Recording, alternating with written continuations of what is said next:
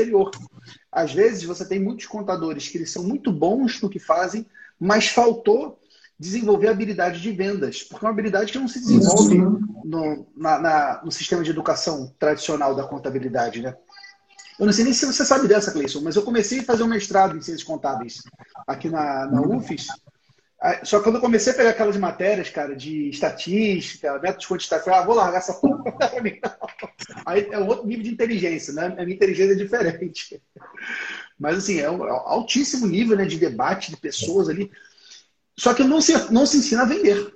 Então, você precisa ter dentro da formação do empreendedor contábil, aquele que quer ter um negócio de contabilidade, ter uma etapa de formação sobre vendas. E eu acho que esse é um dos principais motivos que tantos contadores de valor, contadores bons, contadores que tinham muita para crescer, eles às vezes não conseguem crescer porque falta esse capítulo, falta essa lacuna ser preenchida e que, e que vocês tiveram a, a, sabedoria de buscar esse conhecimento, de, de ir atrás, de aplicar.